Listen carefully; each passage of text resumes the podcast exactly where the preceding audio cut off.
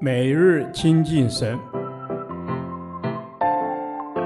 唯喜爱耶和华的律法，昼夜思想，这人便为有福。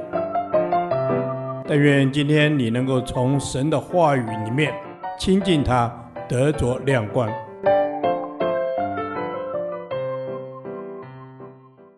约书亚记第八天，约书亚记七章一至九节，心系神明的荣耀。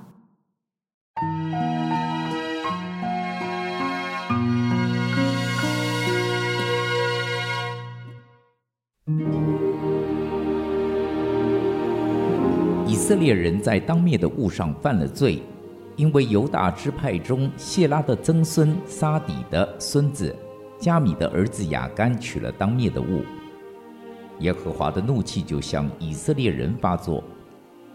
当下，约书亚从耶利哥打发人往伯特利东边，靠近伯亚文的爱城去，吩咐他们说：“你们上去窥探那地。”他们就上去窥探爱城。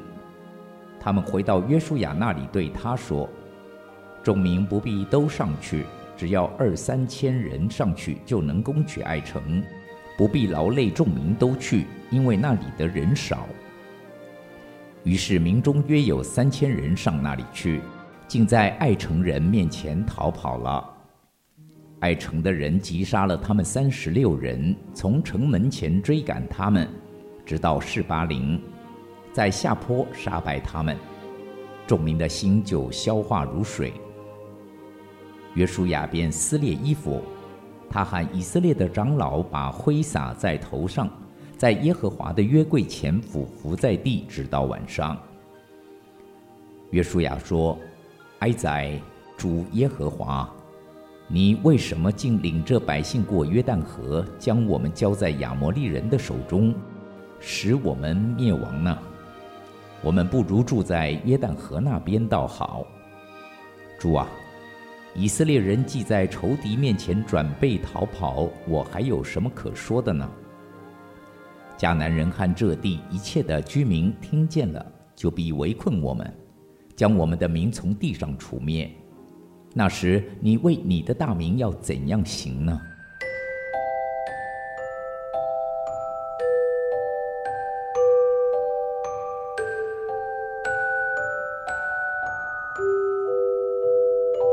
以色列人在迦南地的征战为期约七年，但只打过一次败仗，就是爱城一役。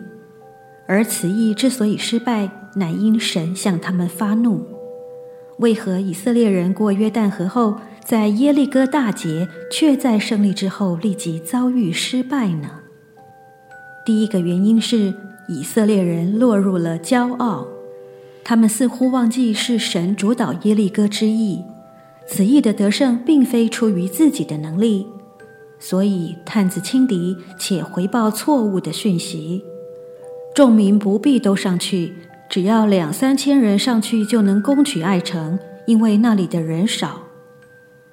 结果导致百姓不求问神，自认能够掌握局势，爱城唾手可得。骄傲是可怕的绊脚石，令人因轻敌而落入危机。另一个原因是以色列人隐藏罪恶，亚干拿了当灭之物，以致连累以色列全营遭受咒诅。人无法在全能神面前隐藏罪恶过犯，因神鉴察万事，没有任何人事物能逃过他的眼目。圣洁的神如何以圣洁的标准看待爱城之意，也会以同样的标准判断他的选民。我们从这两个原因看见罪所带来的后果。以前敌人的心消化如水，而如今消化如水的是以色列民的心。战败的结果可能是被消灭，但真正严重的是，神的名会因他们的缘故受羞辱，得不到荣耀。请留意约书亚对于战败一事所怀的态度。他心系神的名能否得着荣耀，如同当年的摩西。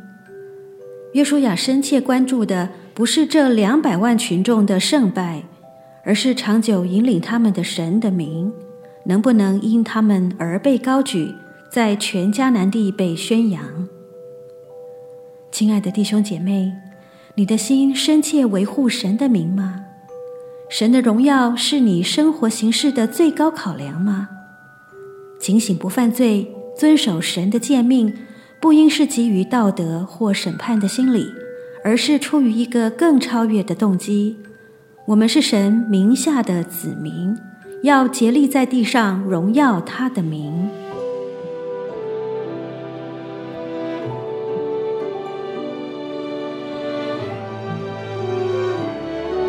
天父，我渴望用生命来荣耀你，让人从我的生命看见你名的荣美。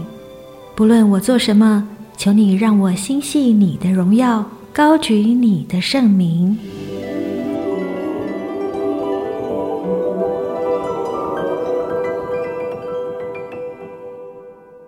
导读神的话，诗篇七十九篇八到九节，求你不要纪念我们先祖的罪孽，向我们追讨。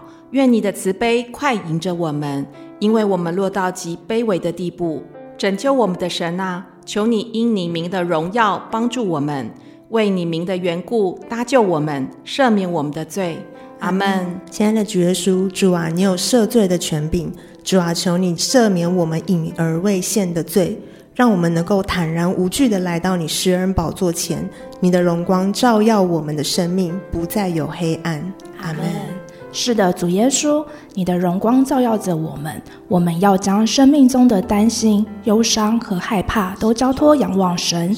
我们要相信有主在，这些必挪走，让我们能够行出活泼的生命。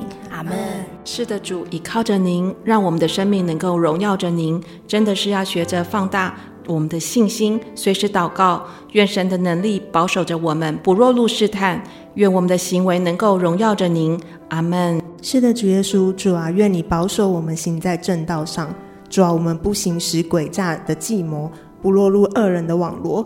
主啊，愿我们的口天天就是要来颂赞你，因为你的名是值得被称颂的。阿门。是的，主，你的名是值得天天称颂的，因你是帮助我们的神，引领我们走出黑暗的神。我们在困苦当中，你与我们同在，救我们脱离那卑微的地步。因你的荣光，我们得以活出喜乐的生命。阿门。是的。主，因为你的荣光，我们得以活出喜乐的生命。我们要每天来亲近神，满有主的喜乐与生命。愿一生都能能够荣耀主的名。这是我们的祷告，乃是奉靠主耶稣基督的名求。阿门。耶和华，你的话安定在天，直到永远。愿神祝福我们。